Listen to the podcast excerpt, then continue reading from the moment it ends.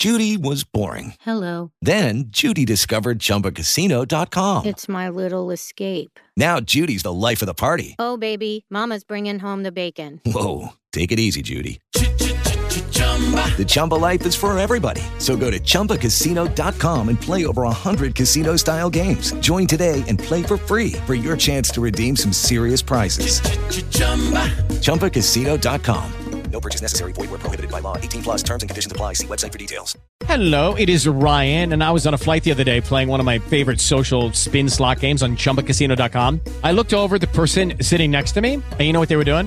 They were also playing Chumba Casino. Coincidence? I think not. Everybody's loving having fun with it. Chumba Casino is home to hundreds of casino style games that you can play for free anytime, anywhere, even at 30,000 feet. So sign up now at chumbacasino.com to claim your free welcome bonus. That's chumbacasino.com and live the Chumba life. No purchase necessary. VGW. Void where prohibited by law. See terms and conditions. 18 plus. Oye, perdona. ¿La base eco queda por aquí? ¡Oh, genial! Bienvenidos al podcast de Perdidos en Hog. Que sí, que os pongáis como os pongáis, la legítima heredera del Darksaber es Rey. Y si queréis, ya os lo explico luego. Bienvenidos, damas y caballeros. Esto es el podcast de Perdidos en Hoth. Mi nombre es Dean.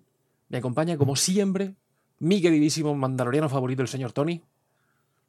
Hola.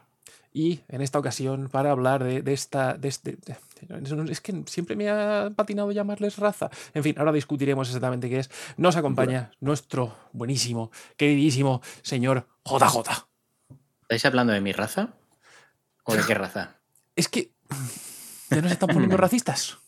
Es que tienes que especificar más, ¿eh? Es, una buena forma de empezar eh, un podcast sobre mandalorianos, ¿no? Decir, ¿qué, qué fueron y qué son los mandalorianos, ¿no? Esa gran Antes, pregunta. antes, antes, si te parece, hay una cosa que se, que se me, la, la tengo obligada No de forma, de forma contractual y es recordaros a todos que si queréis echarnos una mano, lo podéis hacer en cualquiera de las plataformas de, de podcast, eh, Apple Podcast, Evox, Spotify, lo que os dé la gana, estamos en todas partes. Eh, suscribiros, darle al like, dejarnos un comentario si os apetece, los comentarios mejor si son en Twitter, en el Twitter de Perdidos en Hoz. También tenemos otras plataformas de redes sociales, también tenemos YouTube, pero eso importa menos. Me gusta mucho lo de, de forma contractual. Yo soy Porque si no, el gran Moz persona David nos corta los. los Todo, nos corta todo. Nos corta todo, David. Em, vale. Antes de, de empezar a, a- a divagar, ¿qué vamos a hacer hoy? Como ya comentamos, ¿tú qué? He venido a hablar de mi libro. Tú has venido a hablar de tu libro y de un tatuaje que tienes en el brazo, pero de eso ya hablaremos. ¿Cuál de ellos? Eh, uno en específicamente. Como ya dije, eh, vamos a estar haciendo una semana sí, una semana no, lore de Star Wars. Y dada la proximidad de la temporada 3 de The Mandalorian, dado que se acaba de estrenar un tráiler eh, de la temporada 3 de The Mandalorian, y para que no se diga que no sabemos aprovechar el timing, vamos a hablar... mm, Iba a hacer un chiste muy malo. De Mandalorianos. No, no, ahora lo haces. Se cumple con las expectativas. No quiero. ¿Pero malo es verde? Depen- no necesariamente. Puede ser, pero no necesariamente. Depende de los oídos a los que llegue, ¿no? Correcto, y depende siempre del contexto en el que se trate. ¿Con qué? Con, con queso. ¿Con Dos- texto o con audio? Dos con ¿Eh? queso. ¿Con texto o con audio? ¿Eh? Ya te he enseñado el chiste. El malo, malísimo. Vale, bueno, ahí hasta aquí el podcast. Hasta luego, Tony. Vas- se va. gracias, sí. Tony, acabas de perder tu plaza en este sitio. Eh, Digo, eh, Cierra la esclusa al salir. Bueno, eh, aquí me introducid sonido de típica alarma de Star Wars, la alarma estándar del Imperio. Creo que eso era un perro cabreado. ¿Ya me, ya me estás dando trabajo? O sea, te recuerdo, que este, te recuerdo que este programa lo edito yo. O sea, no tengo ganas de trabajar más. Edición. Trabajo lo justo y necesario. Em, esta semana, para que no se diga, y también para que vosotros, nuestros oyentes, eh, sepáis de, a, lo, que ateneros, vamos a hablar de mandalorianos. Pero vamos a hablar, hablar de mandalorianos canon. ¿vale? O sea, inevitablemente vamos a tocar algún que otro tema eh, que no es canon, que posiblemente llegue a ser canon, como justamente ahora mismo estábamos hablando fuera de fuera a micro cerrado. El tema de que seguramente con la, tem- con la tercera temporada de Mandalorian, que parece que estar, va, va a estar mucho más centrada en, en Mandalor y en, en los hijos de la guardia, es bastante posible que nos suelten bastantes nuevas perlas de información y que recanonicen bastantes cosas. Con lo Sí, cual, tiene toda la pinta.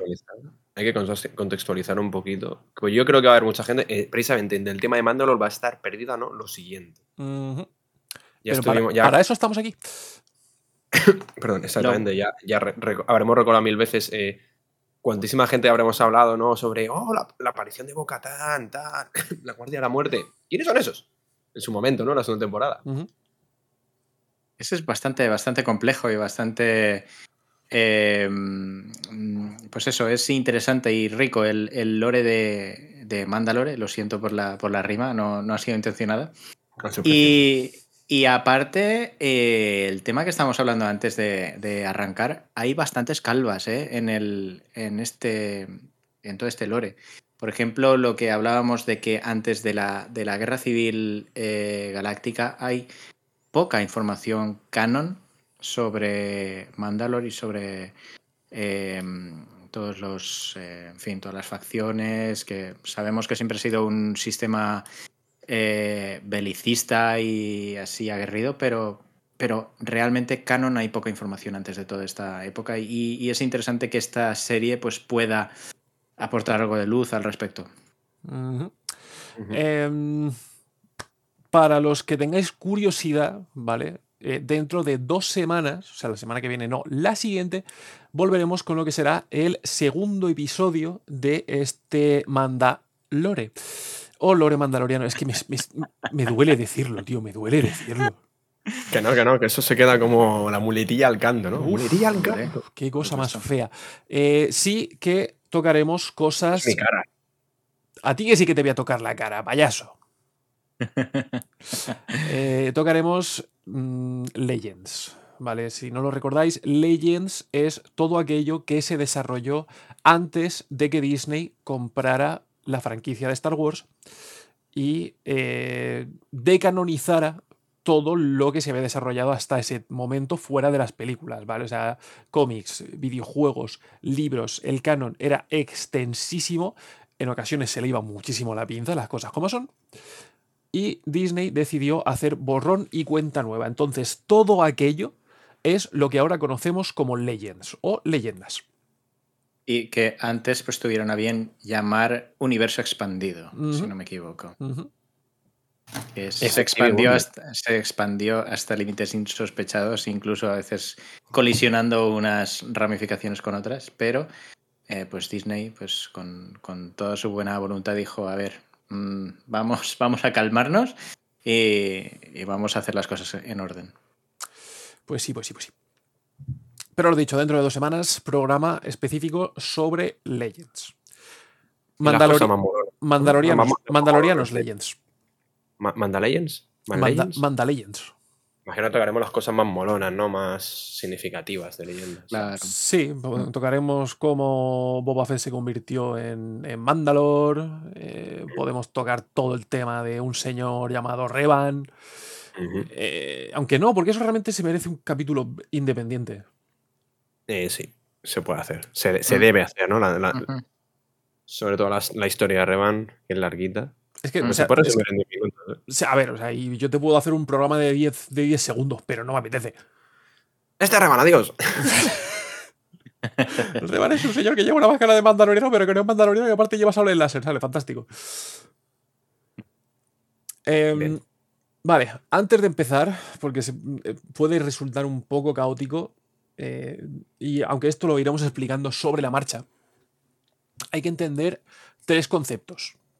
Uno es mandaloriano, ¿vale? Como, como raza o como individuo. Otro es Mandalor, que es, eh, perdón, Mandalore, ¿ves? Es que ya, ya- ya me estoy liando yo solo. Mandalore, que es el planeta en cuestión, y luego Mandalor, que es el, el jefe de los mandalorianos. Es posible que nosotros mismos nos vayamos confundiendo a lo largo de, de este episodio. Sí, es, Muy fácil. es- Mándanos es planeta, probable. mándanos líder. Ya está. No hay más. Es que el planeta es Mandalore. Ya está, Mandalore. Es que, por ejemplo, en leyendas en unas veces, unas veces era Mandaloria, otras era Mandalore, otras veces era Mandalor. Ya. Segundo lo pillaras, aquí al menos en Canon ha- ha- ha segmentado y categorizado bien, bueno, ha encasillado los términos para evitar, intentar evitar ese tipo de confusiones, ¿no? Vale. Eh, lo primero que tenemos que tocar, y por eso es, es lo que estábamos hablando de, de si podíamos considerarlos como una raza o no, es No. el rollo de qué se considera un mandaloriano o qué es un mandaloriano. ¿Vale? Vale. Y esta, o sea, mm, creo que se puede resumir de tal manera como que un mandaloriano es todo aquel individuo que eh, sigue el credo mandaloriano. Exacto, no es una raza ni, ni nada Mm. parecido. Más o O menos sea, lo que creo Mandaloriano. O sea, sea, el, son- cre- el credo casi- mandaloriano y esté. de- o sea, pero es que dices, ¿y que esté dentro de una estructura de clanes? Es que ves, ¿qué es, qué es ser mandaloriano? ¿Qué son Ay. los mandalorianos? Por eso es- yo quiero empezar por ese término, por eso lo decía al principio, es los mandalorianos esencialmente es una civilización. Es una civilización, no es exactamente una cultura. Una cultura, una civilización puede tener varias culturas, ¿vale? Pues Ujú. una civilización con una cultura muy definida, eh, que a lo largo de su historia, bla, bla, bla, bla, entraremos luego, pues ha sido más vericista, periodos menos vericistas, pero signifi- significativamente ligada a la guerra. Pues esencialmente, o sea, creo que lo que hay que empezar, el punto de partida es eh, ¿Qué es, qué es eso que engloba ¿no? los sea, Esencialmente, lo, más, la forma más sencilla es decir, son una civilización. Demostrado porque han controlado eh, sistem- no, no de siste- bueno, sistemas enteros, sino planetas, parte de sistemas, y, se extienden a través de culturas, bueno, su propia cultura, ¿no? Idiosincrasia bastante fuerte, bastante, en muchos sentidos, hermética, bastante homogénea, ¿vale? Algo que destaca los es que no son muy heterogéneos, pese a que luego hayamos descubierto que había sectas y que evidentemente en Clone Wars no, nos describen perfectamente como que Eh, Se Tony, abandonan flu- Tony, me, fluc- me fluctúas mucho, tío. Pues es el micro, está, está apartalado. Dame un segundito, lo apago y lo vuelvo a encender. Vale. Yo desde aquí lo oigo bastante bien. ¿eh? A mí, o sea, no, oigo como sube y baja. Y si, si Vale. es lo que yo escucho, es lo que está captando, el, lo que está grabando. ¿Se me oye mejor? ¿Se me oye mejor ahora? Ahora sí. Vale, es que tenía, espérate, tenía la cosa esa de captar, Ujú, Ya. la ganancia, la tenía al 11. La he subido al 35, a ver. He quitado los ventiladores del ordenador para que no, no se- intentar no se metan. Bueno, y como no tengo mi, mi estufa puesta, que es de Mm. aire, pues no se va a meter porque me estoy helando de frío. He visto antes a, a, a que JJ ponerse la chaquetilla y yo es, porras, mi, mi estufa deja de funcionar porque sí. En fin. Eh, pues eso, eh, englobemos, entendamos concepto de civilización y luego ya podemos especificar eh, cómo se ha desarrollado, qué es lo que sabemos de esa misma civilización.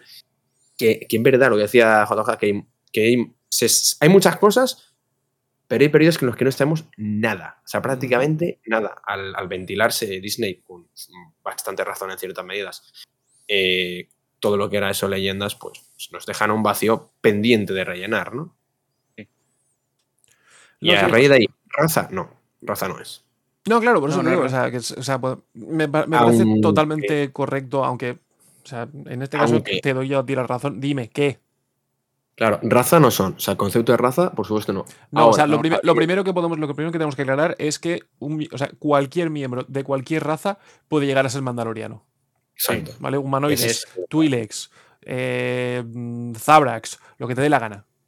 Sí que la gran mayoría de los Son mandalorianos son humanos, eso sí, es, eso es así. Pero Esto es lo que quería decir. es, raza no, pero. Eso está, eso está más conllevado por una parte a un, a un sistema familiar, ¿vale? Obviamente eh, los descendientes de un clan van a ser mandalorianos, pero eh, también parte mucho de esto mismo que vemos en, en The Mandalorian, como por ejemplo Din Djarin llega a ser mandaloriano, como Grogu técnicamente es considerado un se puede considerar un Sí, sí, mandaloriano, lo es, lo es. que es el rollo de eh, preocuparse por los huérfanos, ¿no? O lo- los, sí. Ajá. Eso Eh, es más por el concepto sectario de ellos. O sea, es de la propia secta de la, de la, de la Guardia de Muerte, que es, que es un- la secta, jolín, se me olvida el nombre ya. O sea, ¿Entonces, ¿Estás pensando fin. en los hijos de la guardia?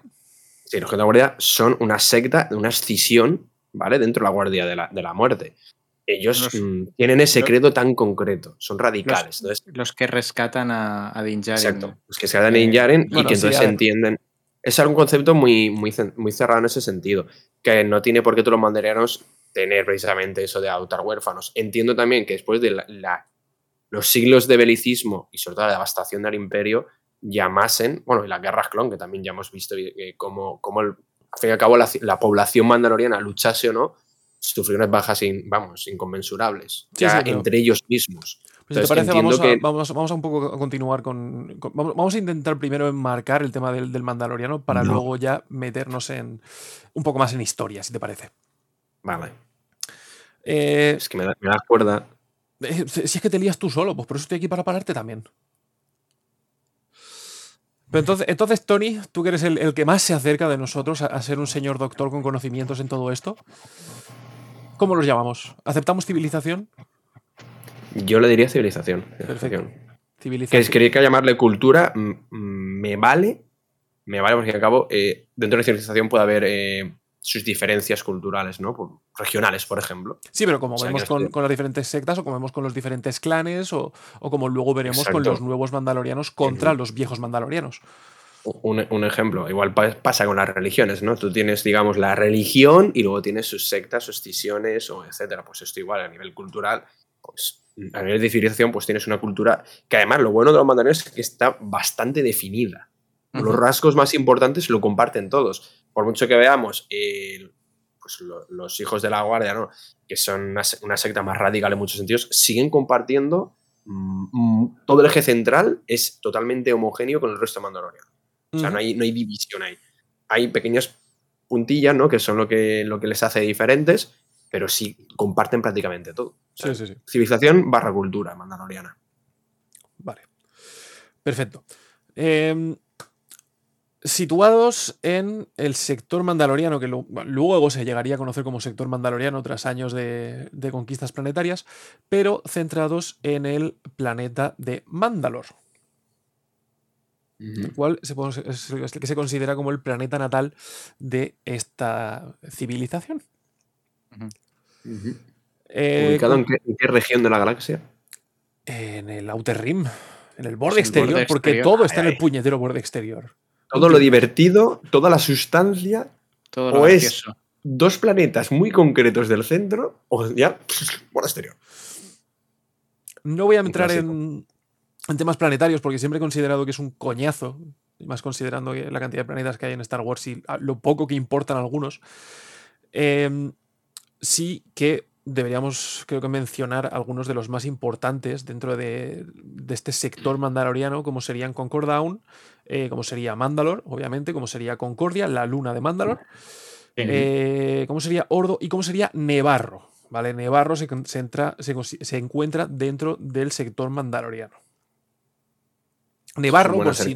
Nevarro, por si no lo recordáis, es el planeta donde se desarrolla toda la parte de la trama política en The Mandalorian.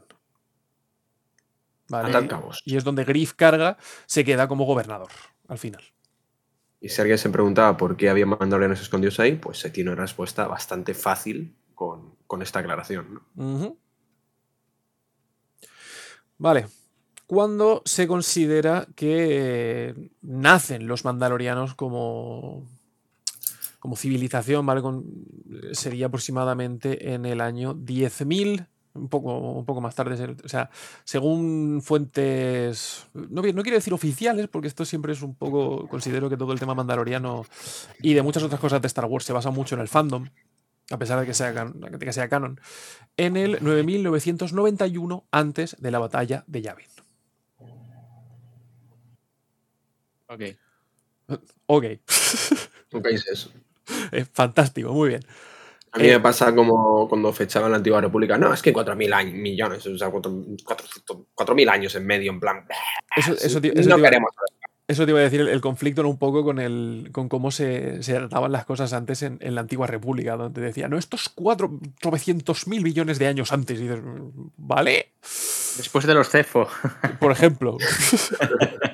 Y de- entre, los, entre los Cefo y la trilogía original, ahí en algún momento. Ahí, ahí nuevo en medio. sistema de datación, me encanta. Nuevo sistema de datación para Star Wars. Saltamos de Yavin a Cefo. After cefo.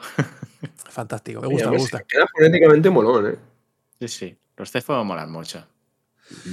Eh, Rasgos típicos de la cultura o civilización mandaloriana, ¿vale? Lo que sí tenemos claro es que es un, o sea, desde, prácticamente desde el principio fue una civilización extremadamente bélica, Hey guys, it is Ryan. I'm not sure if you know this about me, but I'm a bit of a fun fanatic when I can. I like to work, but I like fun too. It's a thing. And now the truth is out there. I can tell you about my favorite place to have fun Chumba Casino. They have hundreds of social casino style games to choose from, with new games released each week. You can play for free anytime, anywhere. And each day brings a new chance to collect daily bonuses. So join me in the fun. Sign up now at chumbacasino.com. No purchase necessary. VGW Group. Void were prohibited by law. See terms and conditions. 18 plus.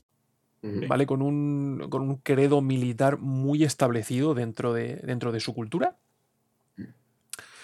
Lo cual, eh, pues como bien digo, provocó esta, esta expansión dentro del, dentro del sector. eh, y un poco siempre una, una tras otra eh, de hostias y, y conflictos dentro del- del- de los propios mandalorianos. ¿Vale? Dentro de, tenemos un, un montón de, de guerras civiles que se- incluso se han ido repitiendo Mm. con el paso de la historia. Eh, y todos estos conflictos, ¿vale? Todas estas hostias eh, siguieron ocurriendo, siguieron ocurriendo, hasta que por fin llegó un señor y dijo: Estoy hasta las narices de vosotros. Vais a poneros, vais a poneros todos bajo mi orden y vamos a hacer las cosas bien.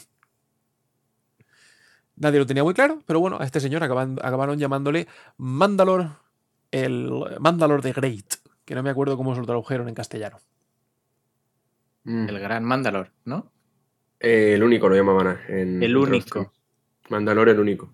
Es que hubo, hubo varios Mandalor con su título correspondiente, pero eso es todo leyendas. Todos, to- técnicamente todos los Mandalor tienen un subtítulo. Bueno, Mm. todos no, pero. O bueno, sí el, que lo- prepara- el preparado, el campechano. Correcto. El- la, bre- la breve, si es que está pobre Bocata. sí. no sabemos absolutamente nada más de Mandalor el único o Mandalor de Great. Vale, solamente sabemos a día de hoy, a, nivel canon, que fue el primer Mandalor que unificó a los mandalorianos en un solo, en un solo pueblo, por llamarlo de alguna manera. Em, poco, entre poco y nada sabemos de lo que pasó entre, el, entre que Mandalor dijese, aquí estoy yo y aquí están mis huevos peludos, hasta que llegaron los Jedi y dijeron, dejaros de tonterías.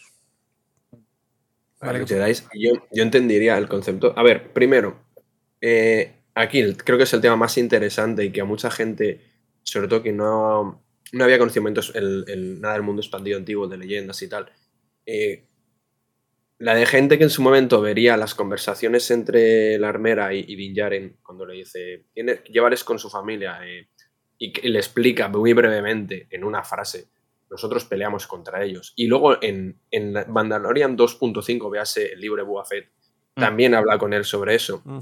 Es que un personaje tan emblemático, tan sombrío y que tan poco se sabe de él, de unas pinceladas tan breves y tan importantes de cara al canon en este sentido.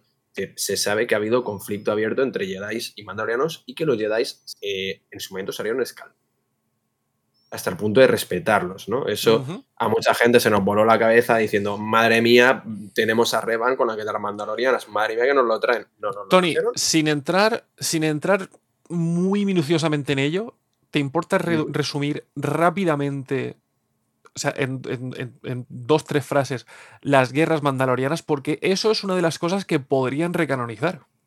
Vale, guerras mandalorianas. Esencialmente, las guerras mandalorianas fueron justo a que coi- lo poco que coincide con el canon, ¿vale? Y de ahí expansión a, leyendas, es que en su momento hubo un gran movimiento de expansión mandaloriano, ¿vale? Por actitud belicista, eh, eran tendencia pa- expansionista. Aquí tiene sentido, si, si lo pensáis, de lo poco que se sabe del canon de las guerras previas a, a guerras clon y, y la pacificación, ¿no?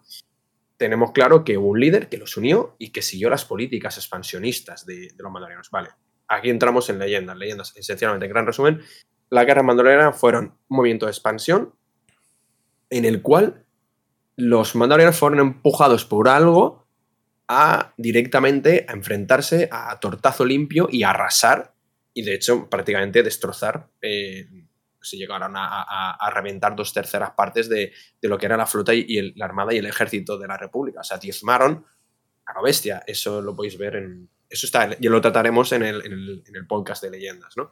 En resumidas cuentas fue eso. ¿Cómo se frenó? Pues cuando un Jedi, un único Jedi, plantó cara al Consejo Jedi y dijo, oye, hay que enfrentarse. La diferencia de lo que estamos viendo aquí de leyendas al canon, que sí que es verídico, ¿no? Aceptable, es que en leyendas un Jedi se enfrentó al Consejo Jedi para enfrentarse a los mardianos, porque los Jedi no querían enfrentarse, querían que de la República se defendiera sola. Aquí al revés, aquí son los Jedi los que, eh, lo cual, si atáis cabos y sabéis algo de Alta República, tendría sentido con las políticas de la Alta República de protección de la galaxia, ¿vale? Eso está bastante bien atado. Eh, aquí sí vemos mm, lo poco que se sabe es que los Jedi sí participaron abiertamente en una guerra activa contra los mandalorianos y que el conflicto fue devastador. Eh, una gran diferencia, ¿no? Aquí no hay un protagonista clave, no está definido. Aquí es el- la Orden Jedi contra los mandalorianos. Es, es un enfrentamiento más, más agresivo o lo veo más masificado en ese sentido. Muy resumidito todo.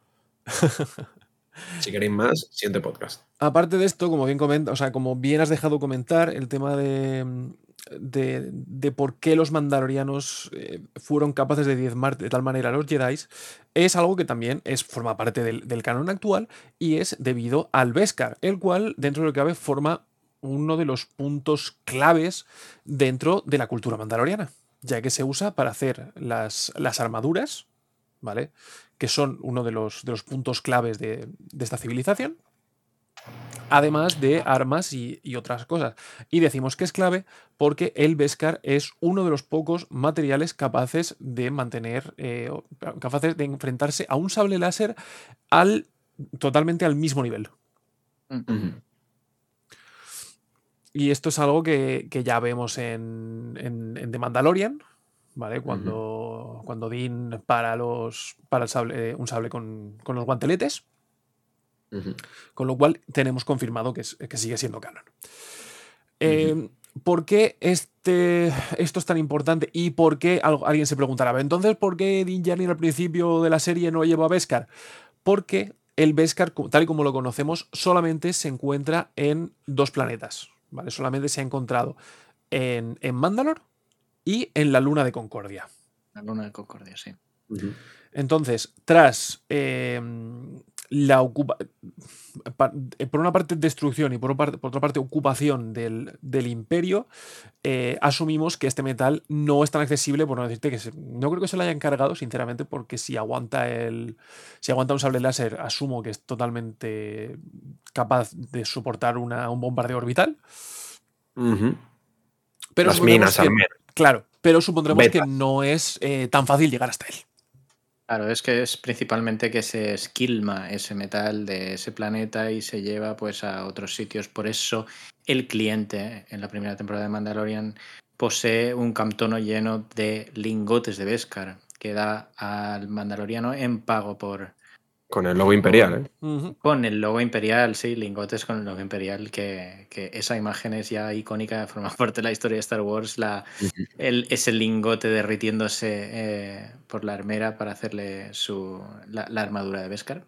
Que en esa escena se ve la, la ansia de venganza, ¿eh? Contra Sí, el sí, imperio. Totalmente. totalmente.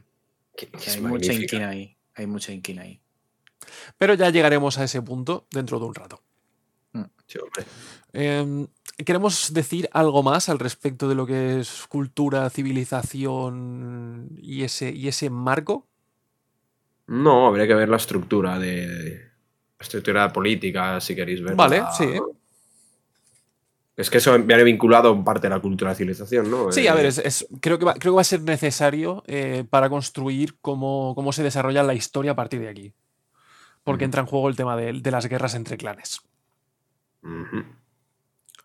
Tony, pásatelo bien. Pues yo voy, voy a ir saltando la pelota, que lo sepas. Así, así hacemos más. ver, eh, importante, ya hemos hablado de que estamos ante una cultura belicista, una civilización con carácter entre bastante homogéneo, ¿no? Me gusta esa palabra, o sea, que, es que significa simplemente que, que es como una masa uniforme todo, o sea, comparte prácticamente toda la esencia, se comparte entre todos los ciudadanos y en, y en la educación, el desarrollo, idiosincrasia, bla, bla, bla, de ellos. Sí, a ver, especialmente al principio, ¿vale? Porque aún estamos un poco en, en los, en los primeros tiempos de, de los mandalorianos, donde aún no hay tantas escisiones, acaban de ser unificados por, por Mandalor. Eh, En ese sentido me recuerda mucho, si queréis compararlo históricamente un poquito entre Roma y Esparta, ¿no? O sea, mm, eh, no entre, la- entre las dos, sino eh, la parte belicista educacional que, que tuvo Esparta, la- o, o también la, en su momento también lo tuvo Roma, y esa necesidad de homogeneizar para controlar y para expansionarse de una forma eh, que pueda controlarse desde el centro, ¿no? Eh, Mm. eso eh, Mandalor eh, lo replica en Star Wars fenomenal. Mejor que el Imperio, si cabe, porque claro, el Imperio no hizo nada mal. jamás. Esencialmente, bueno, volviendo al tema, eh, hablamos de clanes, hablamos de estructuras, estructuras de gobierno, estructuras. Pensemos que es una estructura de gobierno bastante jerarquizada, bastante definida en función de sus propias tradiciones. Si algo tienen claro eh, como civilización cultura es que son muy tradicionalistas en muchos sentidos. Eh, la simbología de las armaduras, la simbología militar constante, a menos en los primeros tiempos sobre todo, pero ya veremos que eso va, va cambiando. Eh, quien ha visto Clone Wars, pues ya sea por donde los tiros, quien no ha visto, Ujú. paso estamos. Eh, esencialmente, mm, mira, más voy a decir ex- exactamente la figura. Evidentemente, el Mandalor es mm, que está por encima de todo. Es el líder supremo, ¿no? Como decirlo, es eh, quien es quien dirige la- a, a la, a la a la civilización mandaloriana, es él. El que toma la última palabra, la última decisión, es él. Pero el, el gobierno no es solo él. O sea, evidentemente, pues tenemos eh, cargos eh, políticos de, como jerarquías eh, de origen base aristocráticas, ¿no? Como el rango de la duquesa en su momento. Pues tenemos virreyes, tenemos primeros ministros, madre, pero claro, estos rasgos y los rangos de gobierno y se entiende que son la mayoría posteriori de esta época. O sea, no se dan al principio de la historia de Mandalor, que sería más en- no tribal, pero sí eh, una jerarquía militar eh, estándar, ¿no? Del Mandalor a sus cargos. eh, entendemos la cabeza de los clanes, los clanes se unifican y entre los clanes hay familias. ¿no? Eso sería lo más básico. Ujú. Tenemos arriba del todo la cúspide de Mandalor, los líderes de los clanes, esos mismos clanes abarcan diferentes familias. Es la forma más simple de verlo, ¿no? Es, eh, una, es un- una pirámide, si queréis verlo, una ramificación simple, de arriba hacia abajo. Sí. Claro, evidentemente en cada clan puede haber un montón de familias. Y lo vemos en su momento en Rebels, con la, con la familia, con el clan de la. Bueno, con Satín, ¿no? Eh, con la familia de. Con Sí, Sabine, el- perdón. el- la, Con- fam- la familia Ren técnicamente Familia está, es- bajo la bandera del, del clan Bizla. Exactamente. O sea, suponemos, entendemos que sobre todo de una forma más arcaica, el clan más fuerte o que demuestra mayor fortaleza, entendemos militar, mejor técnica, o, o que ha destacado, ¿vale? Que eso sí que recuerda mucho a los espartanos, pues es el que predomina entre los demás. Aún así, sí que vemos eh, que, que hay como. Hay, a veces hay, hay cierto consenso, ¿no? Entre ellos se hablan, hay diálogo, no es simplemente oye, yo tomo una decisión y hasta luego, cocodrilo, que para eso está Mandalor, al fin y al cabo. son, a- o sea, mm, también son alianzas dentro de las familias.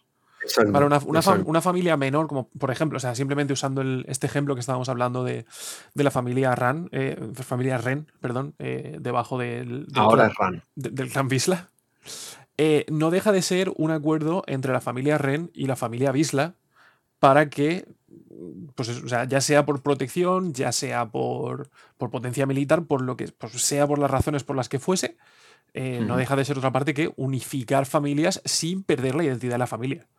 Sí, o sea, hay una aceptación y no una subyugación. Eso es lo que tenemos como diferencia. Mm. En Imperio hay subyugación, aquí hay aceptación. Es diferente. O sea, entre los clanes se aceptan, aceptan al, que predomina y el predomina, pues entre ellos ya sacamos al Mandalor o a los grandes jerarcas, ¿no? Pues es, yo creo que la forma más básica y sencilla de entenderla, ¿no? No sé si sencilla, pero básica, pues es que no hay más. Sí, no hay más. Es que luego, a ver, si las complicaciones vienen realmente, irónicamente, las complicaciones vienen en época de paz. Es curioso, ¿no? Eh, Ahí sí que tenemos diferentes estamentos gu- gubernamentales. Sí, sí, sí. Eh, creo que lo último que podemos que tenemos que comentar al respecto es que por lo general, por una cuestión cultural, cada familia tiene un, un logotipo. ¿vale? Todas las familias están debajo de un logotipo, los clanes a su vez también. Eh, si estáis interesados en los diferentes logotipos de los clanes mandalorianos, podéis hacer una búsqueda en Google. Y todos los mandalorianos, como tal, se engloban debajo del logotipo del mitosaurio. Dentro de canon, dentro del canon actual, no tenemos mucha más información sobre los mitosaurios. ¿Vale? Sabemos que están extintos. eh, o se presupone que están extintos. Yo no me espero, o sea, yo no me, vamos, o sea, no me sorprendería que en algún momento acabemos viendo a alguno de estos cabalgar un mitosaurio, Un capítulo dirigido por Robert Rodríguez. por ejemplo. Te lo Eh, digo, ¿eh? Sí, sí, sí. y se supone que la figura del mitosaurio está muy ligada a la figura de Mandalor. En este caso, supondremos que eh, Mandalor el único. Vale. Eh, poco sabemos después de, de la, de la aparición de Mandalor el, el Grande o el único, como sea que lo, que lo tradujesen. Eh, como bien digo, hasta la llegada de, de los Jedi. ¿vale? Eh, los Jedi sí que les bajan un poco los humos a, a los mandalorianos. Y esto, eh, entre una cosa y otra, provoca la aparición del primer Jedi mandaloriano. ¿Vale? Que en este caso fue un señor llamado Tarre Bisla. ¿Vale? O sea, gran parte del, del eje eh, de la historia mandaloriana está alrededor del clan Bisla. Ujú. ¿Qué pasa? Que eh, Tarre fue el primer mandaloriano aceptado dentro de la Orden Jedi y hasta donde sabemos, aunque no se nos... Bueno, sí que se ha explicado de, de cierta manera, fue el creador de el Darksaber. Vale, digo que esto está confirmado porque ya tenemos a, a este eh, señor, señor armadura pesada, Paz sí. que comenta que el, en el capítulo este, cuando están en el, en el anillo, comenta que ese sable le pertenece por herencia. ¿vale? Lo cual confirma que, eh, o sea, confirma la figura de Tarre. Eh, y esto es una de esas cosas que han rescatado de Legends. Cuando, cuando murió Tarredisla, ese sable se quedó en el templo Jedi, ¿verdad? Sí.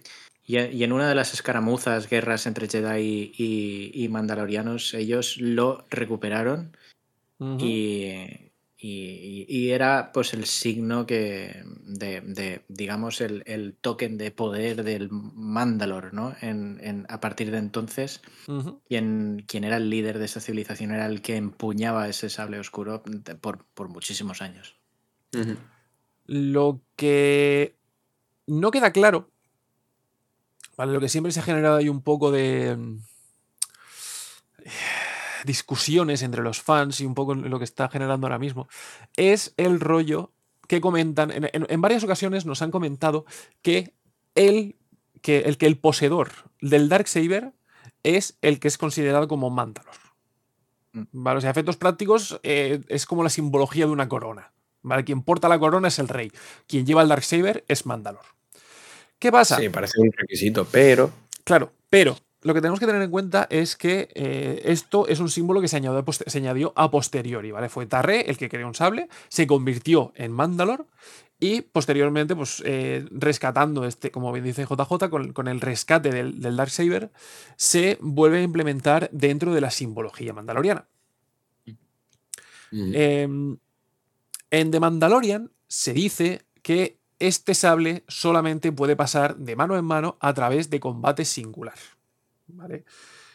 Eh, esto lo dice el, el Moff Gideon, eh, estableciendo que después de un combate singular es, es Din Djarin el, el- el po- el poseedor de- del sable. Eh, yo dentro de un rato os explicaré por qué la legítima heredera, o sea, y el- el- la legítima poseedora de ese sable es Rey Skywalker.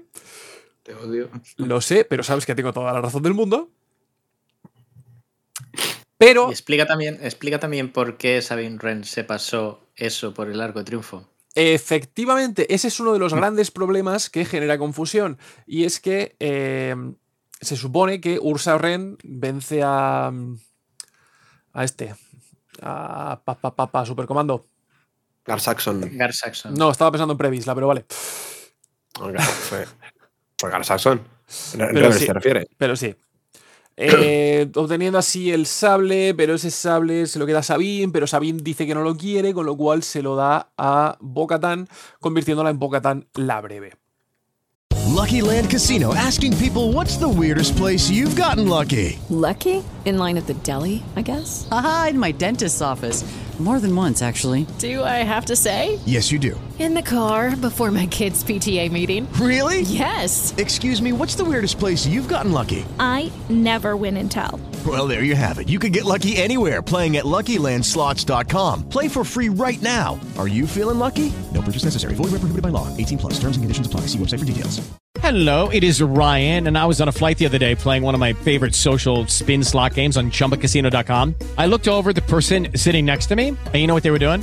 They were also playing Chumba Casino. Coincidence? I think not. Everybody's loving having fun with it. Chumba Casino is home to hundreds of casino-style games that you can play for free anytime, anywhere even at 30,000 feet. So sign up now at ChumbaCasino.com to claim your free welcome bonus. That's ChumbaCasino.com and live the Chumba life. No purchase necessary. VGW. Void prohibited by law. See terms and conditions. 18 plus.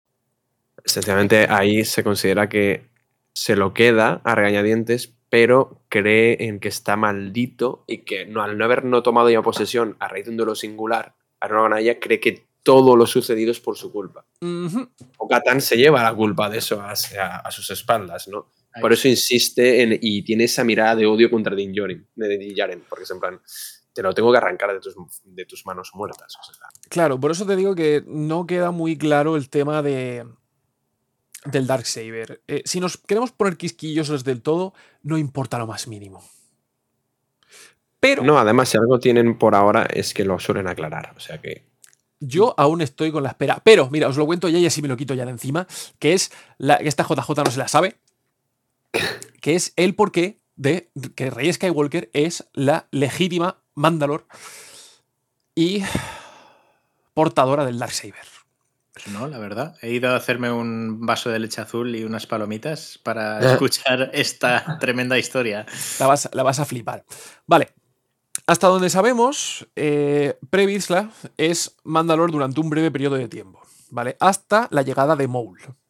Maul le reta en combate singular, consiguiendo así, bueno, y le vence, obviamente, consiguiendo así el derecho a ser llamado Mandalor y a poseer el Darksaber, cosa que es, hasta aquí es canon. Si tenemos en cuenta el rollo este del combate singular, lo siguiente que sabemos es que un señor llamado Darth Sidious se enfrenta contra Darth Maul y Sabacho Press, derrotándolos a ambos. A los dos. ¿Vale? Con lo cual, hasta, aquí- hasta, hasta este momento, ¿quién es el poseedor? Ah, vimos Sirius. Correcto. Eh, Sí. ¿Vale? Vale. Pasamos, saltamos muchos años. ¿Vale? O sea, simplemente Sidious decide que no quiere el Darksaber, esto sí que es totalmente canon. eh, o sea, y lo deja en, en Dathomir. Lo deja allí. No sabemos absolutamente nada de él. ¿Qué pasa? Que saltamos varios años, varias películas, y nos encontramos con un señor llamado Anakin Skywalker en formato totalmente mecanizado, eh, morlaco de dos metros, vestido de negro, que decide coger a Sidious y tirarlo a través de un conducto, suponiendo que Sidious ha muerto. No importa, incluso si Sidious estuviese muerto, que no lo estaba, el sable pasaría a manos de Anakin, convirtiendo a Anakin en Mandalor. ¿Mandalor el negro? No, vamos a- no vamos a llamarlo así. Eh, incluso, aquí, aquí realmente la historia se puede dividir en dos opciones totalmente, totalmente viables. Porque dices, después de la muerte de Anakin, aproximadamente 10 minutos después, eh, el sable puede tomar dos rumbos total, o sea, relativamente diferentes. Por una parte, volvería a su poseedor anterior, en este caso Sirius, porque sigue vivo, o pasaría a manos del heredero de Vader, que en este caso es Luke. Bien. A, a todos los efectos, la, la batalla de. La batalla entre. eh, mm, eh, ya lo diré. Entre Vader y, y Palpatine. La, la gana Vader. Sí, pero a lo, que me ¿Por qué refiero, no? a lo que me refiero es que incluso, o sea, aunque Vader la gana, hasta ahí estamos todos de acuerdo, y Vader es el legítimo eh, portador del Darksaber. Sí. Lo es. Vader muere 10 minutos después, Sí. ¿vale? Y por eso te digo que aquí el Darksaber puede tomar dos rumbos. Uno, que sería pasar al heredero de Vader, que en este caso es Luke, ¿vale? O volver a su, porta- a su, a su poseedor anterior. Al último poseedor que esté vivo. que sería Palpatine, porque Palpatine sigue vivo. Exactamente. Entonces, Pero ¿y si, a- y- si el anterior. mm, no importa, vas a, vas a llegar al mismo sitio, tranquilo, vas a- vamos a llegar al mismo sitio. Ya, ya, vale. O sea, por- aunque, aunque hagas esa bifurcación, acabas en el mismo sitio. Opción número uno es Palpa. ¿Quién vence a Palpa años después? Rey Skywalker. Esa película no la, no la he visto. o pre- pretendo que no la he visto, pero sí, sí. Rey. Inclu- incluso dices, no, es que, da igual, si suponemos que el portador es Palpatine, o sea, que el, que el dueño del Darksaber es Palpatine, la heredera de Palpatine es Rey Palpatine. Con lo cual, el Cyber también es suyo. Coge el otro rumbo si quieres, coge el rumbo de Luke. Luke muere sin descendencia. Y la siguiente persona que porta el apellido Skywalker, ¿quién es? Por eh, autonacionalización, Rey. Totalmente. Sigo pensando que es una afrenta el rechazar el apellido Palpatine. Hasta aquí mi TED Talk. Así que ya Suscríbanse. sabéis. Síganme para más recetas. Mandalor de Rey. Vale, no lo sé, no se me ocurría nada mejor. Queda usted despedido. Y con, y con razón. A ver, eh, aclaración, todo esto es una broma, pero si lo pensáis. No lo es. El problema es que tiene sentido. El problema es que lo tiene. Que El- atar cabos. Por eso te digo, o sea, el, el problema de decir, no, es que el Saber solamente pasa a través del combate singular, genera ese problema. Exacto. Eh, vale. ¿Qué pasa después de Tarré? No tenemos ni puñetera idea de, de qué ocurre durante más de mil años en la cultura mandaloriana. ¿Vale? Lo próximo que sabemos es que se vuelve a generar una guerra civil entre mandalorianos eh, aproximadamente ligeramente antes de la- del comienzo de las guerras clon. ¿Vale? En este momento los mandalorianos vuelven a estar en guerra. Vuelve a haber un conflicto. Eh, perdón, sería más correcto decir que hubo una guerra. Ahora mismo están en una especie de, de alto el fuego. No se ha acabado la guerra. Están como en un momento de, de que sí que no. Y dentro de la propia civilización, dentro de- del, del propio Mandalor, eh, se crean dos, dos- dos bandos, por llamarlo de alguna manera. Los eh, clásicos mandalorianos y los que en un alarde de genialidad decidieron llamarse los nuevos mandalorianos. Los verdes, digamos. Es que, o sea, no había otro nombre mejor. Nuevos mandalorianos. Es, En el- fin. es, es- es un barrio nuevo de Madrid. Nuevo Están Madrid. nuevos- están nuevos ministerios y nuevos No, mandalorianos. no, mandalorianos. Me vale. En Compro, ahí quiero vivir yo. Vale. eh, ¿Quién es la figura clave de los nuevos mandalorianos? Y que genera también un punto álgido dentro de, de esta nueva historia de The Clone Wars. La señora duquesa. La duquesa. La duquesa de. No de Alba, sino de Chris. ¿Chris o Chris? Porque eso es, eso Que es un tema. Yo ¿eh? diría. Es que eh, durante toda la serie de Clone Wars se ha dicho Chris, siempre. Eh, perdón, Chris, se ha dicho Chris. Y luego llegó Katie Sackhoff en la segunda temporada de, Mandal- de Ma- de Mandalorian y dijo: Hay poco tan Chris. Pues, pues, pues vale. Pues ya está. Yo ahora, hizo- yo ahora llamo Kate en lugar de Katie, o lo sea que hizo, me da igual. lo hizo un mago. Y dada la tendencia que hay últimamente en Star Wars, le vamos a hacer caso a lo último que se ha dicho. Entonces sería Chris. Sí, correcto. El clan Chris Chris. y la duquesa Satin Chris. Ujú. Eh, la duquesa tiene su propia historia de amorío con, con el Tito Obi-Wan. Eh, no sé si queréis entrar en eso. Yo es que lo veo. No. A mí me gustó. Sí, a ver, Sí. yo no, no estoy diciendo que no sea una buena historia. Digo que a efectos prácticos para este episodio Mandaloriano no tiene ningún tipo de. Realmente es bastante irrelevante. o sea, Pues yo diré una cosa. ¿Qué? Tiene una- un. Bueno, sí que tiene relevancia. eh. A ver, vamos a entendernos. Tiene relevancia de cara a que los nuevos Mandalorianos están apoyados por el Consejo Jedi. En la sombra. Entonces. Esto eh, es importante, en la, en la sombra. Sí, sí, porque sí. oficialmente los mandalorianos no quieren que se implique ni, ni la República Galáctica ni, ni los separatistas. Porque, claro, porque Satín no quería eso porque quería mantener la neutralidad. Quería ser un planeta completamente neutral en la guerra civil galáctica. Exactamente. Entonces, es- estamos ante una guerra civil que va a estallar, que no se puede evitar, que no se va a evitar. Y eh, esencialmente, unos quieren resolverlo de una manera, y evidentemente el alzamiento quiere hacerlo de forma bélica y hasta el nuevo cocodrilo. Por eso las misiones, la misión de Qui-Gon y, y de, de- perdón, de Obi-Wan y Anakin en, en Mandalore fue como fue, que fue así un poco de Strangis, un poco de tapadillo, porque Ahora bien. ell- no podían verse, dejarse ver por allí. Ver a Obi-Wan con armadura mandaloriana y saltar eh, me parece unas cosas más brutales que he visto en todo Star Wars. Tremendo, ¿eh? Todo hay, que Tremendo. decir.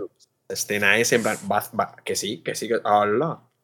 Entonces, Y es- caso y, eh, y es él, es él. También es importante Obi-Wan porque este personaje, esta señora duquesa, mm, muere en la nariz de Obi-Wan. Ujú. Es una cosa que lo moldea bastante a él como persona, aunque no lo, aunque no lo, no se deja ver tanto esos Mm. efectos. ¿Cuándo se ha convertido Pero esto es- en un programa sobre Obi-Wan? Siempre va a ser un programa sobre Obi-Wan. A nadie le importa, no sé Skywalker. O sea, Este es un programa de corazón sobre Star Wars. Totalmente. No, a ver. En- lo único que tenéis que saber a este respecto es que, como bien comentáis, eh, los Jedi tienen intenciones en, en la sombra para con, con los nuevos Mandalorianos y para con el futuro de, de Mandalor, con lo cual mandan a un señor llamado Qui-Gon y a un jovencísimo Obi-Wan para proteger a la familia eh, o Kryze, en este caso.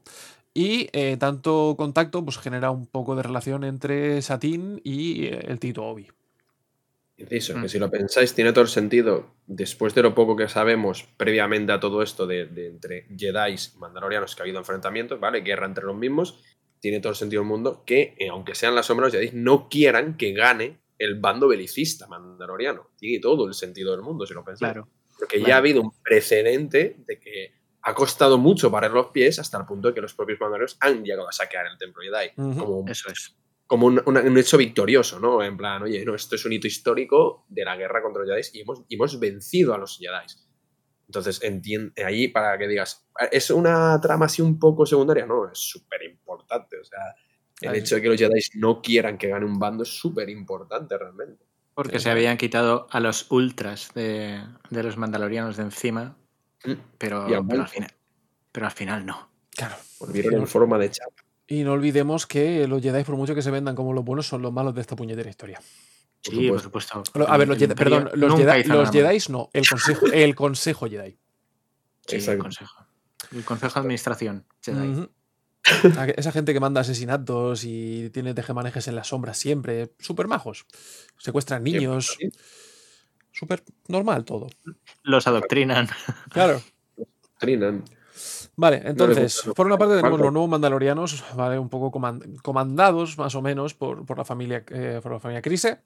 Y por otra parte tenemos a los tradicionales, ¿vale? Que se mudan a, a la luna de Concordia, capitaneados por Previsla y la Guardia de la Muerte. Por cierto, ¿qué símbolo más feo tienen? El, sí, a ver. Los sí. Bisla es, es una rama de, de- de árbol, ¿no? De la Guardia de la Muerte es horrendo. Es, es garabato, es una, cruz- una especie de cruz cutre. O sea, es, Pensaba que decías el. Sí, pensaba que decías el. el, No, no, el- el- el- el la Guardia de la clan. Bisla. Está eh, aceptable. Es una rama. Pero yo quería, yo quería en su momento, digo, ostras, voy a tatuarme también el de la Guardia de la Muerte. Es horrible, no, te- no, no me lo tatúo. Hay, hay- hay- hay cosas que dirías, me lo tatuaría. Esto no. ¿Por qué algo simbólicamente tan molón es tan feo el símbolo? Eh, tío, yo qué sé. Facepalm. Un poco, la verdad que sí, pero. Lo, lo acabé de buscar. No, no, un no, no. tridente mal hecho. Es una W. Exacto, Hecha- es horrible. Hecha polvo. Es. Yo qué sé. Eso me tatúa una runa nórdica, ¿sabes? O sea, es que. Eh, eh, Ni- eh. ni- Los Jedi no le cambien. Que Es cambie. el, que- es- que- es el símbolo de la, de la alianza hecho por un niño de tres años. Vale. y no lo han pagado, ¿eh? Vale, seguro. Entonces- diseñadores. eso. Perfecto. A partir de aquí creo que se desarrolla un poco lo que es la parte más conocida al respecto de, de todo este. de toda esta civilización mandaloriana. Eh, la cosa no, no acaba bien para los nuevos mandalorianos. Vale, llega, llega el imperio. Dice, es mío. Mm, los, la Death Watch pasa. Hasta donde sabemos, la Death Watch se divide. ¿Vale? Porque por una parte tenemos, por ejemplo, los. eh, por una parte, los hijos de la, de, de la guardia, que yo estoy casi seguro de que son, de que son, diez- son eh, ex Death Watch. Sí, sí, son Death Watch. O sea, en la escena en la cual eh, salen ab- abatiendo a los droides B2. Sí, los que, los que, todos- los que rescatan todos a, Dean son Death Watch, eso seguro. la- son extinción de la Guardia de la Muerte, segurísimo. Bueno, y también que el, el Bisla, evidentemente, iba a ser la Guardia de la Muerte. Y está con ellos.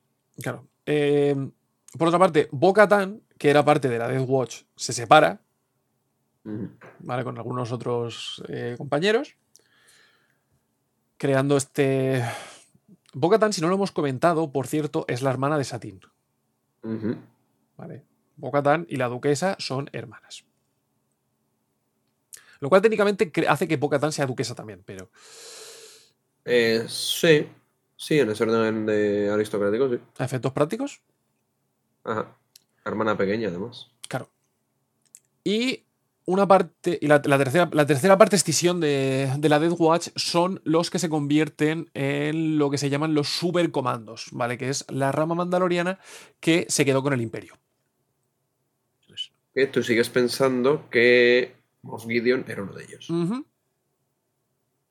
Mi teoría, para que no la haya escuchado, es que Moff Gideon es un antiguo mandaloriano y dada eh, o sea, el, el rollo de que el Darksaber acabe en su mano, no me extrañaría nada que, suponiendo que Gideon sea su nombre, eh, su apellido sea Bisla.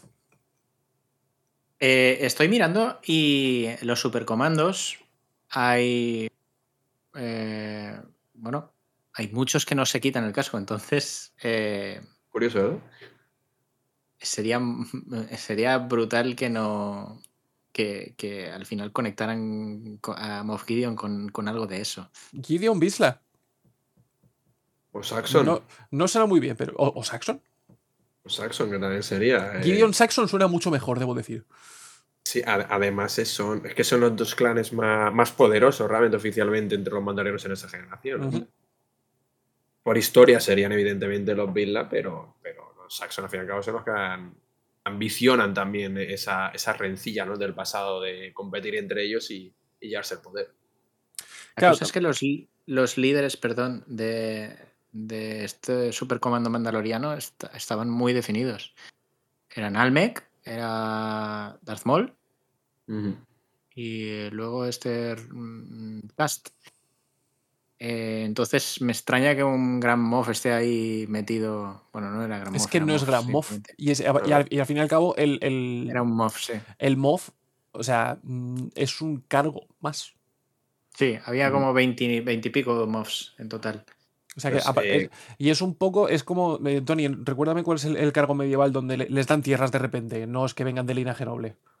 O sea, que, que podían llegar a ser. Terrateniente. O sea, a ver, terrat- terrateniente esto no es. Eh, Duque Conde. eh, ¿Cuál era el de Villena? Era Sí. muy famoso.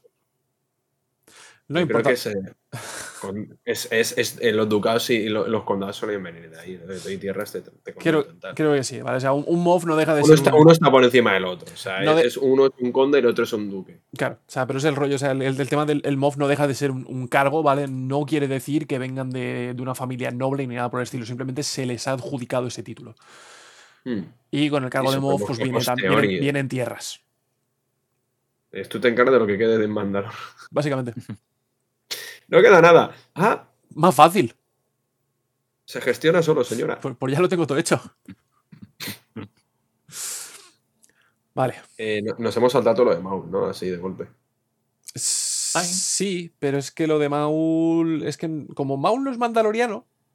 A resumen, Maul eh, mata a la duquesa, se alza con el, tro- el- el trono mandaloriano. Le dura muy poco porque al final a cierta personita le, le pega una paliza. Todo esto sucede mientras ejecuta orden eh, 66, con lo cual, pues Maul acaba huyendo y ya sabemos que acaba en desgracia, bla, bla, bla, bla, bla, bla, bla. Darksaber desaparece, acaba en Dazomir y no nos importa más bien.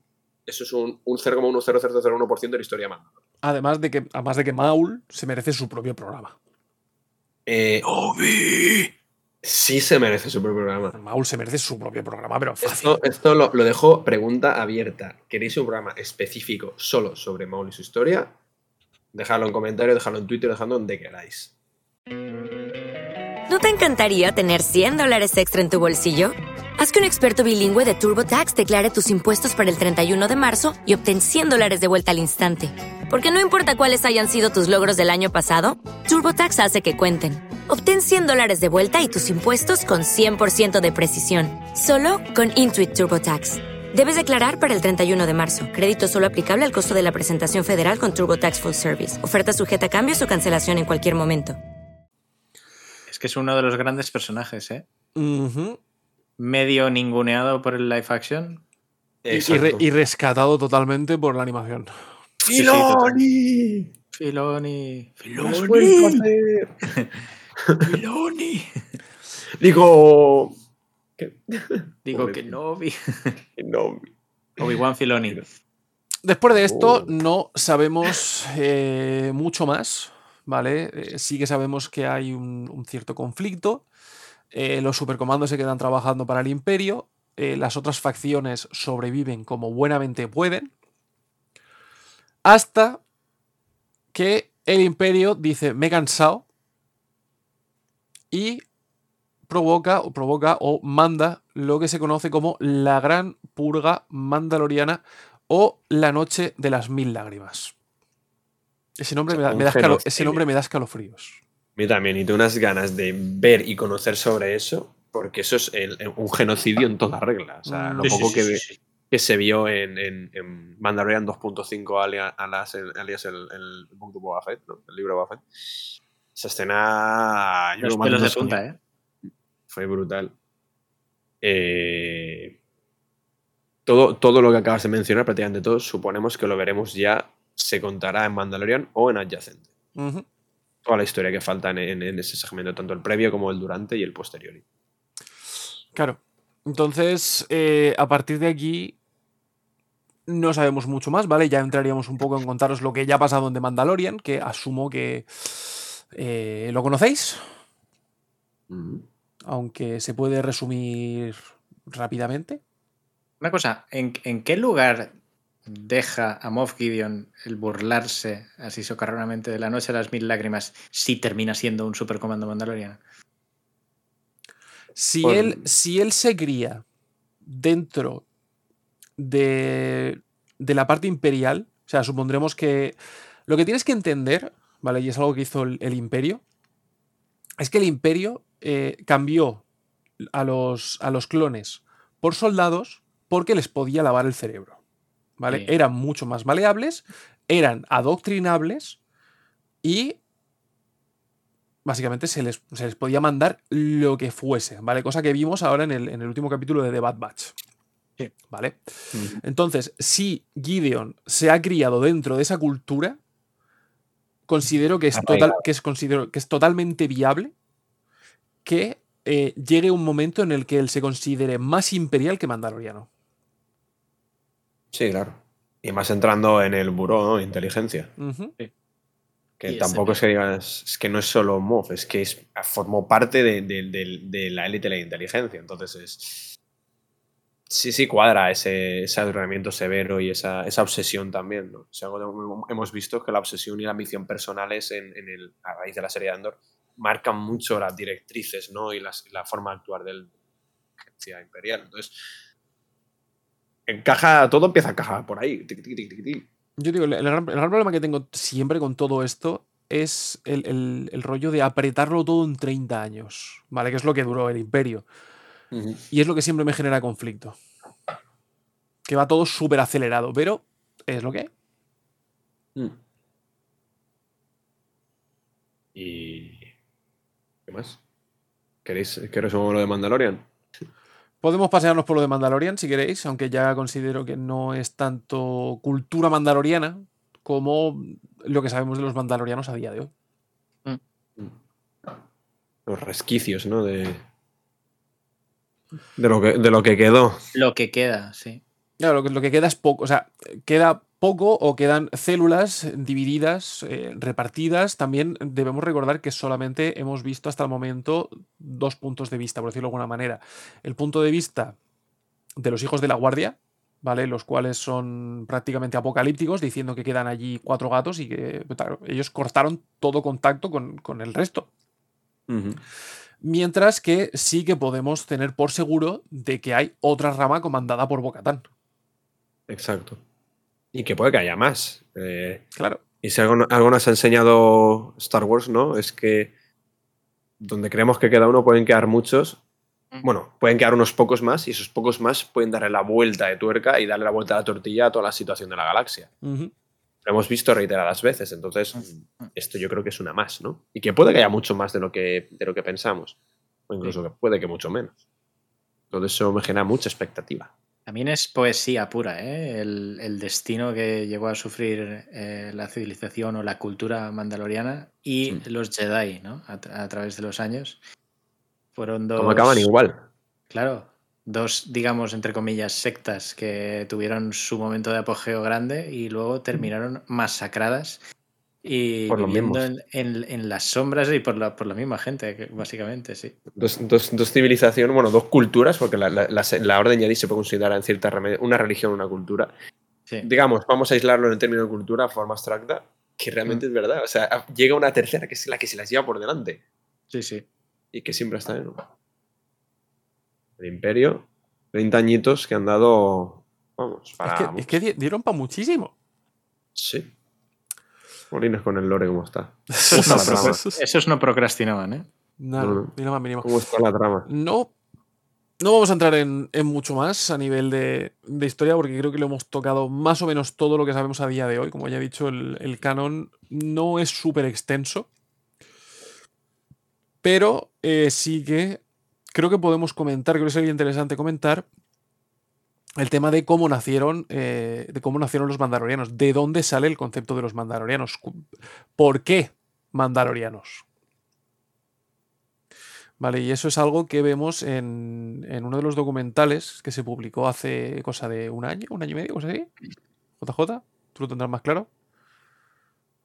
El, el, el documental sí. aquel de detrás del casco. Sí, creo que un año. No creo que más. ¿Dónde ahora, ahora te, lo, te, lo, confirmo, pero. No, tranquilo. Es, es, solamente, o sea, esto ya, ya la historia conocida, pero si, si tenéis más interés, ¿vale? En, en Disney Plus tenéis un, un, documental específico sobre Boba Fett que explica un poco eh, cómo nace toda esta idea, ¿no? O sea, porque recordemos que todo esto nace con la aparición de Boba Fett en el Imperio Contraataca. Eh, yo es algo que nunca entenderé. ¿Cómo Boba Fett se convirtió haciendo absolutamente nada en un nada. favorito de los fans? Pues porque creo que fue el mandaloriano más mmm, visible, ¿no? Fue el primero. Fue el primero. Y también por ser el primero, ahí hay mucha... Eh, digamos que lo encumbró el fandom pero basado en el desconocimiento realmente, en el misterio, que, y, y, es un misterio que podemos palpar eh, a día de hoy con la serie de Mandalorian. Te quedas embobado mirando cómo una persona con un cubo de Beskar metido en la cabeza tiene expresión. O sea, le puedes ver casi adivinar la expresión que está teniendo el, el personaje de, dentro del casco. Y esos son, son rasgos que creo que, que a la gente le, le, cautivaron. Y poco a poco, cultura popular, pues eso se fue encumbrando. La leyenda fue aumentando. El universo expandido también tuvo mucho que ver ahí, uh -huh. porque se, se, desarrollaron muchas eh, historias como Buffett eh, y nada, hasta hoy. Pero por eso digo que los, mand los mandalorianos básicamente es una creación de los fans. ¿Vale? Porque fue eh... a través de, de, seis minutos de, de, de, metraje que sale Boba Fett, como bien digo, haciendo nada, que la gente dijo, quiero más de ese señor con unas gafas en forma de T. ¿Qué está pasando? Cuéntame más. Y el pedazo de especial de Navidad. Oh, sí, eso también. en el que recordemos que sale el rifle que usó eh, Din Djarin en la primera Mm. temporada. Y por cierto, en esta temporada todavía sigue llevando munición de ese rifle y ya no lo tiene. Eso ya creo que es, es por los looks. Es como llevar la capa. ¿Para qué sirve la capa? Para nada, pero mola. Porque se queme. Claro. Vale, eh, la historia detrás de, de Boba Fett, ¿vale? Os- como bien digo, podéis ver el, el documental, os lo explicarán muchísimo mejor que nosotros. Pero la idea original con Boba Fett fue usar, o sea, el primer concepto que se presentó de Boba Fett, obviamente no se llamaba Boba Fett, pero era la misma armadura pintada totalmente de blanco, ¿vale? La idea original es que eso fuese el supercomando original, ¿vale? En el Imperio contraataca iban a traer unos nuevos troopers, ¿vale? Mm, de- mejores que los Stormtroopers, ¿vale? Un, un punto de élite. Pero al final, pues eh, por cuestiones de presupuesto, decisiones e historias, pues no se llevó a cabo. Y dijeron, hostia, pero eh, la armadura mola. ¿Y si la repintamos? Y acertaron. Y acertaron. Y así es como nació el personaje de Boba Fett y cómo a partir de ahí se creó todo lo que se ha creado a nivel mandaloriano. Claro, es que fue el poco tiempo que estuvo en pantalla y que no dijo nada y que tuvo una muerte muy ambigua también. Y que dio para teorizar mucho, claro. Es que tuvo Esto una gusta. muerte, una pseudo muerte, ¿no? Digamos, una muerte entre comillas, porque al final todos hemos visto que de morir, poco. Y por eso, por eso Mace Windu sigue vivo. Eh, yo, yo estoy convencido de que sí. Eh, pero eso lo podemos también hablar en otro programa si, si tenéis a bien. Y, y lo que también he visto que, que ha sufrido Boba Fett ha sido un cierto blanqueo, ¿eh? En su manera de ser. Sí. Porque si, si solo atiendes al retorno del Jedi, mm, no. Boba Fett no. No te llega como un personaje como el que vemos en el libro de Boba Fett, por, ejemplo. A ver, también en el, nada, en el libro de Boba también, también nos lo explican, ¿no? Nos enseñan esa, esa evolución que tienen con los moradores de las arenas, ¿no? Esas convivencias Exacto. que le, Es la- le- le suavizan un poco. La convivencia con los Tusken es la que la suaviza un poco, pero La claro, es un, es un personaje que eh, sufre de la loquización, que es lo que le digo yo. Que, que primero te lo muestran de una manera y cuando ven que tiene potencial, Mm. Eh, lo moldean y lo, humano. y lo blanquean un poquito, lo doman un poquito para que sea un pelín más. eh, Pero es verdad que aquí te dan, te dan un poco de contextualización en ese desarrollo, de- en ese cambio de psique humana. en- Sí, por supuesto. Está bien hecho, ¿eh? Está bien Te hecho. lo dan, te lo dan. Eh, Puede que sea insuficiente en algunos aspectos, pero te lo dan. También las palabras de cierto recompensas cuando le ve, ¿no? Pero tú no eres un santo. Es que le falta decir que tú no matas a nadie, ¿sabes? Es que tú, ¿sabes? No, para nada. Pero, o sea, es que, es que es lo que decís, al fin y al cabo, dentro de, de The Book of Boba Fett, considero que los, los episodios más interesantes fueron los que vimos ese, ese desarrollo, ¿no? Considero que el resto eran puro relleno. Like a panza. Like a panza.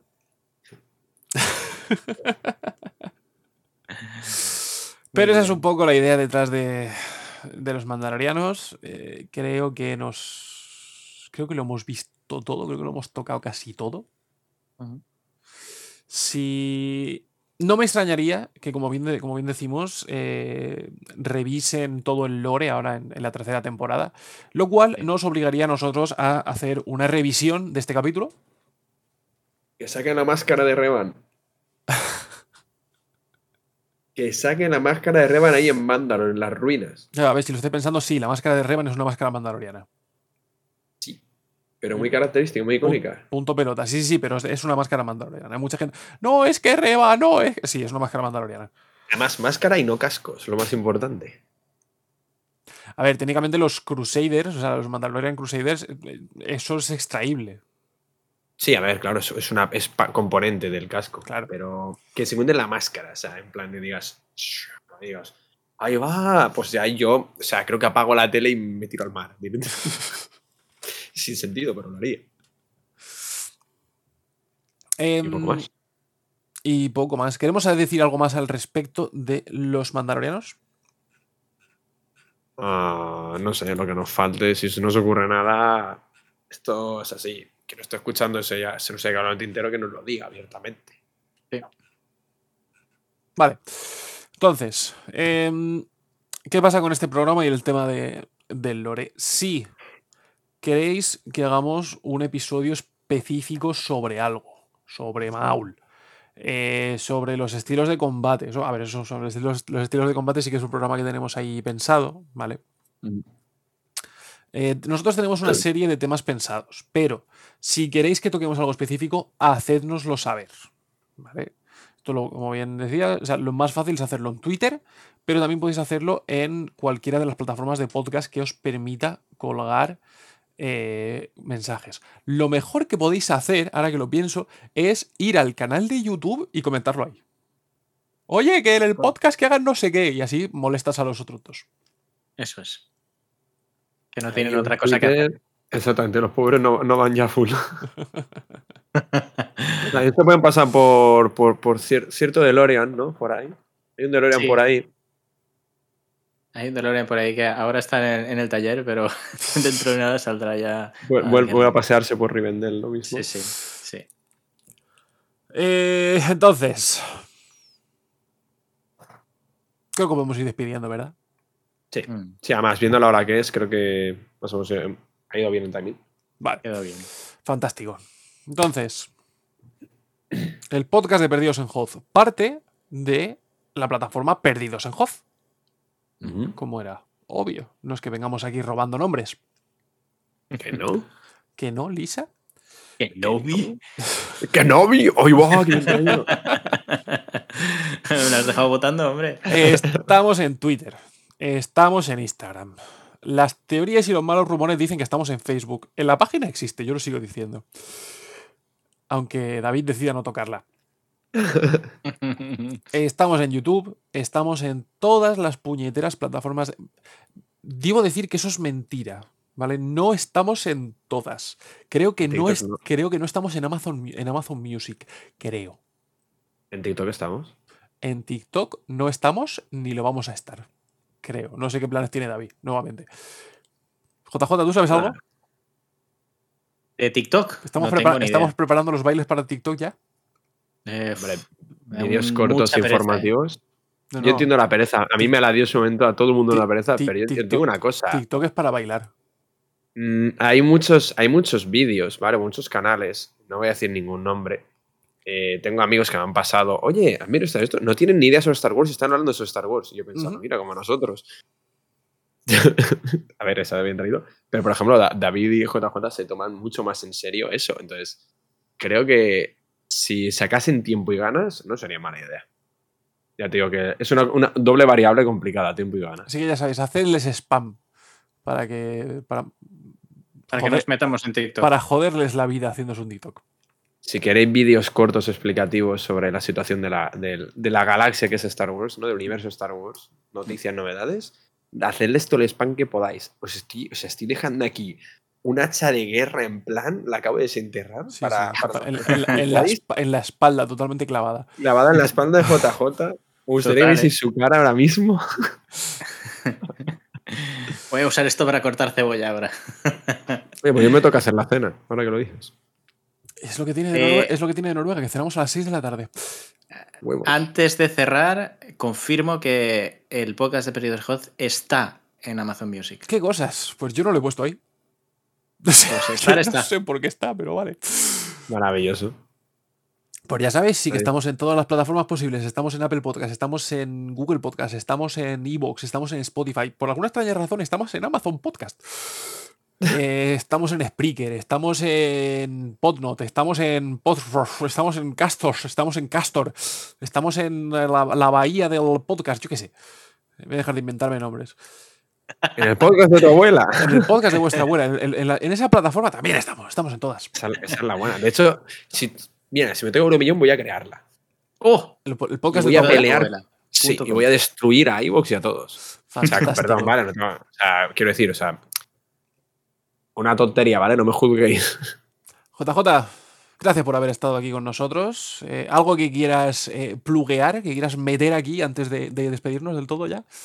No, simplemente muchísimas gracias a, a los dos. Eh, ha sido un monográfico mandaloriano muy, muy apañado. Y hasta la próxima. Y mm, que la fuerza os acompañe a todos. Tony, a ti, como siempre, mil gracias por estar aquí. Gracias a vosotros. Y yo no digo más que con esto en bizcocho, que la fuerza os acompañe. Pues que la fuerza os acompañe.